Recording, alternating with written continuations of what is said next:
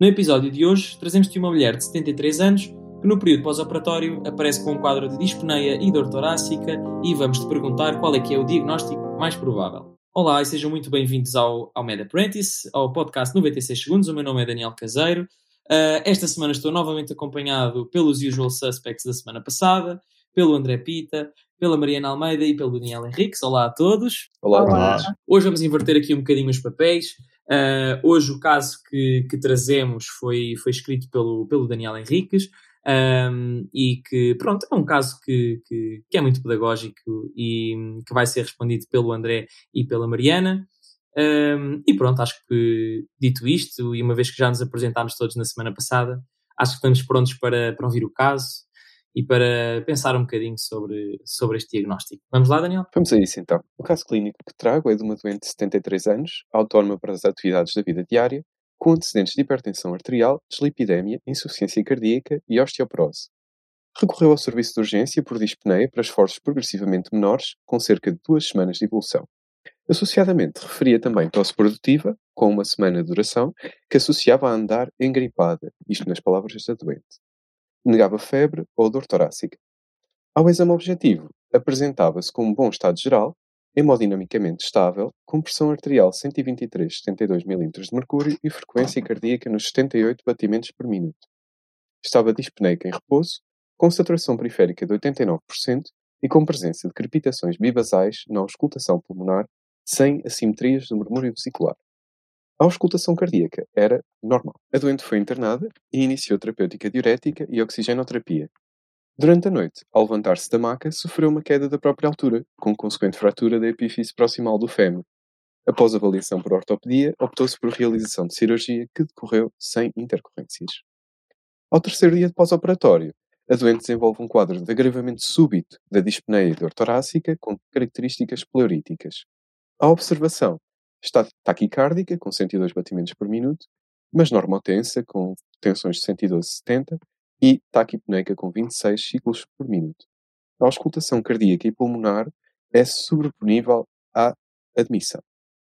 É realizada uma gasometria arterial que revela os seguintes achados: um pH de 7,51, uma PCO2 de 27, PO2 de 64,3, bicarbonato de 26, o sódio 136, potássio de 4.2, cloro 105, o cálcio em 0.9 milimoles por litro, para um valor de referência entre 1.1 e 1.3, e lactatos de 1.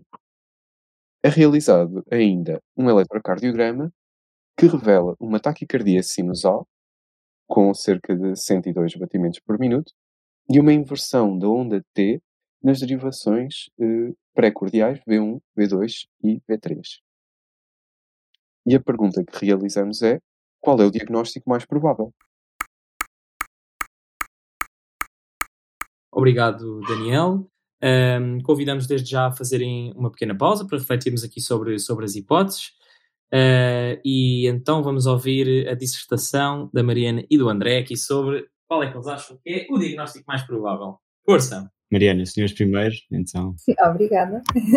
obrigada, Daniel, pelo caso, achei muito interessante. Um, portanto, temos uma senhora que vem ao serviço de urgência com um quadro que me parece de uma insuficiência cardíaca uh, crónica descompensada agora, não é? Provavelmente por estar uh, com este andar engripada. Um, e, portanto, cá, cá o exame físico, aquilo que, que destaca é uma hipoxémia, e as captações eh, bibasais. Portanto, aquilo que seria a preocupação é eh, aumentar, fazer a oxigenoterapia, que foi feita, e, um, e a terapêutica um, diurética, por causa da, da. Um, depois, ainda relacionado com isto, vemos que na gasimetria tem um, um potássio 4.2, o que me deixa logo descansada por saber que ela está a fazer terapêutica diurética e que o alvo de potássio está, está mantido acima dos 4.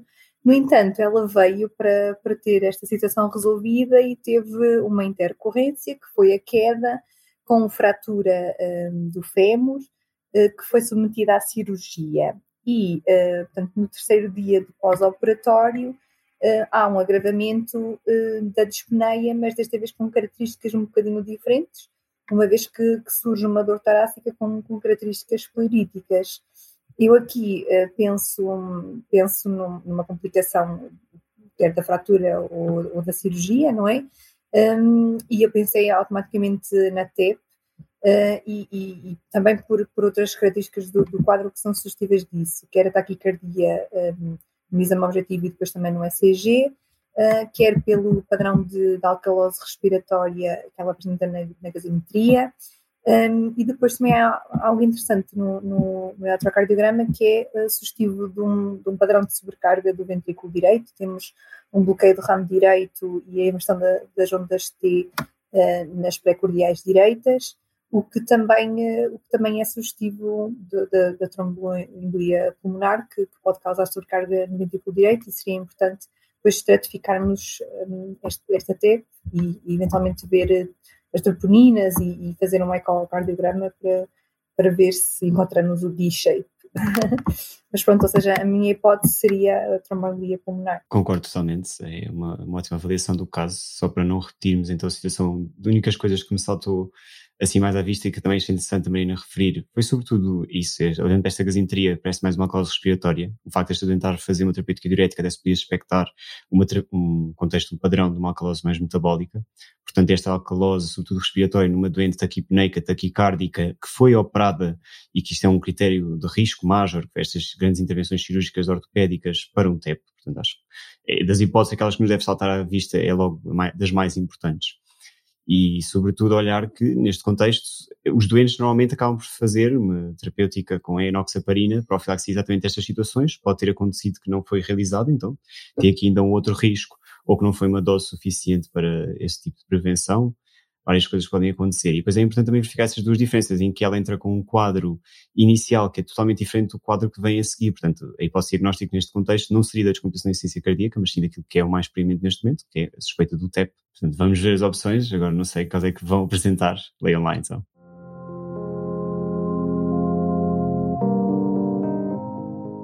Exatamente, muito boa avaliação.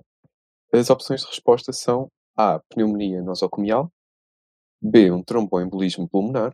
C. Infarto agudo do miocárdio. A opção D. Edema agudo do pulmão. E a opção E. Um pneumotórax.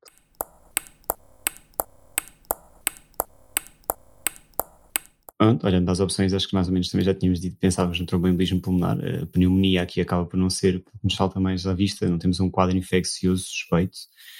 Depois, se fosse um contexto do infarto do miocárdio, este ECG acaba por não, não ser o mais identificativo, mas deve ter ser, mas é, o quadro das características da doente não tem aquela pré-cardialgia, nós estaríamos à espera, não é? E até dizem que a própria doutorácica é uma dor pleurítica, o que podíamos ficar aqui numa pericardite, num contexto de um TEP, também associado, depois o pneumotórax também não tem as alterações auscultatórias que seriam expectáveis.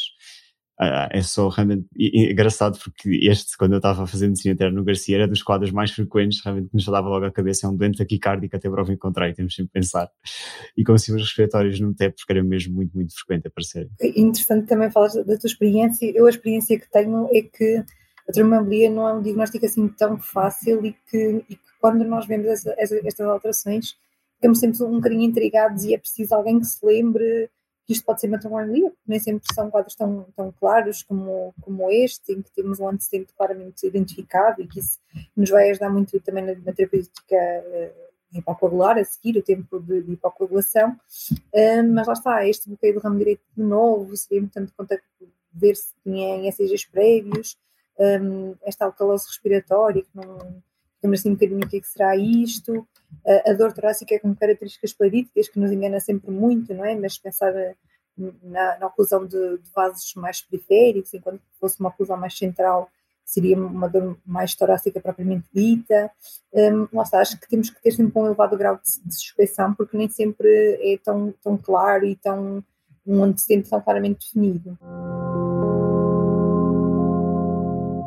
Daniel, então. A resposta certa é exatamente o tromboembolismo pulmonar pelas razões que vocês foram dizendo aqui neste caso, apesar de ser tão extenso e termos uma doente que tem um episódio de urgência, um internamento, uma complicação do internamento com a queda, uma cirurgia e uma nova complicação, tínhamos várias pistas aqui escondidas no meio, como os fatores de risco, lá está, uma doente idosa, o facto de o simples internamento por uma insuficiência cardíaca também é fator de risco, a própria fratura, como vocês disseram, e o procedimento cirúrgico todo este processo também a doente deve ter estado confinado ao leito praticamente durante vários dias, o que também é um fenómeno que predispõe a estase e a tromboembolismo venoso. Uh, a clínica, lá está, é muito sugestiva, esta dor torácica pleurítica, como a Mariana explicou muito bem, e a dispneia. A taquicardia também é um achado extremamente uh, frequente, bem como a taquipneia, e depois temos os exames complementares que nos ajudam a confirmar este diagnóstico de TEP e também a excluir os outros diagnósticos alternativos. Neste caso, a gazimetria salta-nos à vista a clara hipoxémia, mas também hipocapnia. Aqui, a, a ligeira alcalose metabólica até pode ser interpretada, como o André disse muito bem, no contexto da terapêutica diurética que a doente estava a realizar por causa da sua insuficiência cardíaca descompensada. O potássio estava dentro dos valores terapêuticos, como a Mariana disse, e o cálcio ligeiramente diminuído também poderia ser por causa da sua ligação às proteínas plasmáticas, numa tentativa de eh, compensar, digamos assim, esta ligeira eh, alcalémia derivada da terapêutica diurética. O eletrocardiograma mostra-nos estas alterações algo inespecíficas, mas que são, na verdade, muito frequentes na TEP. Desde logo a taquicardia, que também já tínhamos objetivado ao exame físico, mas também a alteração eh, da inversão da onda T nas derivações pré-cordiais direitas V1, V2 e V3, que traduzem aqui de forma algo indireta um padrão de sobrecarga do, do ventrículo direito. Não encontramos aqui aquele clássico que às vezes nos é descrito academicamente do padrão S1, Q3, T3, mas esse padrão é bastante raro, surge nos doentes com TEP e é, e é bastante específico, mais de 50%, mas apenas em cerca de 20% dos doentes é que ele está presente, ou seja, não é por ele não estar que não vamos pensar no diagnóstico de TEP. Para excluir as outras opções, a pneumonia nosocomial também é uma complicação frequente dos internamentos e em doentes que são submetidos a internamentos prolongados e, e procedimentos cirúrgicos, só que lá está, aqui não temos descrição de nenhuma febre, não temos grandes roncos à auscultação, eh, as alterações eh, na gasimetria também seria mais provavelmente uma acidose respiratória. Eh, na parte do infarto agudo do miocárdio, não encontramos alterações eh, específicas no ECG e a dor também não é tão específica. O edema agudo do pulmão também é uma complicação frequente dos doentes que estão internados com insuficiências cardíacas descompensadas, mas o facto chave aqui é a auscultação, estava sobreponível à admissão, ou seja, apenas com ligeiras crepitações bibasais, sem aquelas crepitações e fervores extensos em todos, toda a altura do, dos ambos os campos pulmonares, que é frequente auscultar-nos em doentes que estão em edema agudo do pulmão. Também a insuficiência respiratória na gasimetria, nestes doentes, costuma ser uma insuficiência respiratória global. O pneumotórax também é um diagnóstico que deve ser sempre escolhido num doente taquipneico, taquicárdico com uma dor torácica de características pleuríticas, mas neste caso, à auscultação, não existe diminuição do murmúrio vesicular de forma assimétrica isso também nos descansa quanto a este diagnóstico. Boa. Excelente, excelente aqui revisão da, do tromboembolismo pulmonar um, e também da exclusão das respostas alternativas. Uh, eu gostava só de, de uh, só discutir uma ou duas coisas muito rápidas que passámos aqui ligeiramente, uh, mas que eu também acho, acho que é importante em relação ao primeiro, em relação ao primeiro aspecto que eu queria falar, que é sobre a suspeita clínica e o diagnóstico. Uh, uma coisa que não está aqui colocada, uh, de, se, calhar até, se calhar até de propósito, uh, e também para reforçar muito essa questão da suspeita clínica, são os dedímeros, que nós sabemos que são um valor que muitas vezes é pedido em análise no serviço de urgência em doentes que aparecem com quadros relativamente inespecíficos. Um, e nós sabemos que isso é um valor, que isso é um, é um, é um marcador que se pede, um, mas que no fundo acaba por ser um reflexo de um processo de, fibrino, de fibrinólise ou de, de produtos de degradação da fibrina que está, que está a acontecer no nosso organismo e que, portanto, sendo uma coisa que, estando ausente, tem um elevado uh, valor preditivo negativo, uh, temos que ter atenção que muitas vezes ele vem aumentado por razões um, que não o tromboembolismo pulmonar, por exemplo, doentes que têm neoplasias ativas podem ter dedímeros aumentados, doentes com qualquer outro processo de trombose podem ter dedímeros aumentados e, portanto, tenho ter sempre em atenção que nestes doentes, tipicamente com uma elevada suspeita clínica, quer pelo, quer pelo conhecimento ou pela experiência clínica do, do médico, quer uh, utilizando, por exemplo, os scores que nós temos disponíveis, como por exemplo o score do Wells, doentes com elevada suspeita clínica, geralmente os dedímeros não nos servem de muito e devemos partir logo para exames que nos confirmem o diagnóstico imagiológico de tromboembolismo pulmonar.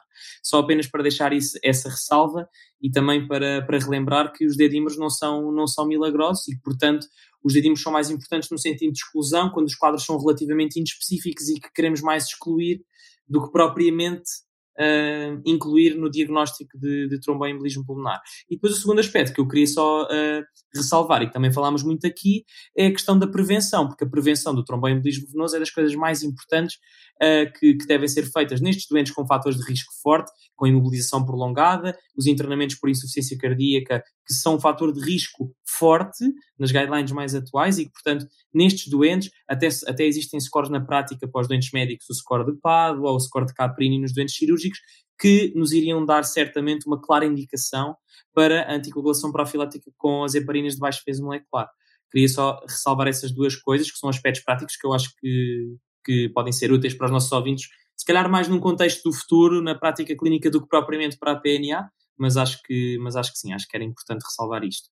Uh, alguém queria acrescentar alguma coisa? Desculpem, eu acho que interrompi alguém. Então, não, eu é que tentei interromper-te a ti, Daniel, desculpa. Estava só a dizer que tão importante quanto isso, fazer o, o, a marcha diagnóstica correta, uh, em saltar logo para a angiotac, caso tenhamos uma alta probabilidade clínica pré-teste. Aqui também acho importante que ter a ideia de não atrasar a terapêutica, com doses terapêuticas também de anticoagulante, neste caso enoxaparina, uh, só pelo facto de ainda não termos realizado os exames de imagem confirmatórios numa doente como esta, em que temos muitos fatores de risco, todas as características clínicas e exames complementares que nos apontam para este diagnóstico, é importante não deixarmos que o processo de infarto pulmonar se continue a desenvolver sem que tomemos qualquer atitude terapêutica. Exato, muitas das vezes neste doente, até depois de estratificarmos, percebemos que são doentes que se calhar até têm um risco bastante elevado porque têm marcadores cardíacos aumentados, troponinas aumentadas ou até mesmo disfunção do ventrículo direito, às vezes deixarmos este quadro progredir pode ser muito deletério para o doente e nestes casos de elevada suspeita clínica, a anticoagulação, mesmo antes da confirmação por um exame de imagem, pode estar indicada. É verdade, Daniel, exatamente. Um, e pronto, não sei, uh, Andréa, Mariana, mais alguma coisa a acrescentar? Foi uma excelente abordagem no caso clínico. É um caso simples, mas acho que tinha muitas pistas, muitas, muitas pistas diagnósticas também para nos ajudar um bocadinho a rever a parte clínica, o diagnóstico e um bocadinho esta, esta abordagem sumária do, do doente depois do, do, diagnóstico. Não sei se querem acrescentar alguma coisa. Não, acho que já foi tudo dito, é isso mesmo. Gostei muito do caso e, um, e é isso mesmo. É, é, é, é suspeitar diagnóstico, fazer exames e estratificar risco e lá está, e atuar em conformidade, não atrasando nunca o tratamento. É isso, obrigado pelo caso, foi uma excelente forma de rever. Boa. Um, pronto, a explicação mais detalhada do caso clínico, como já sabem, vai estar disponível no nosso site. Uh, também vão ter lá aquela tabelinha que foi adaptada das nossas guidelines que fala até dos fatores de, de risco e principalmente os fortes que incluem esta cirurgia, da, a cirurgia do, da anca e estes, estes, estes internamentos por insuficiência cardíaca. Pronto, podem depois consultar toda essa informação no site do MedApprentice. Muito obrigado a todos, uh, bom estudo para a prova e, e boa semana. Deus, Obrigado.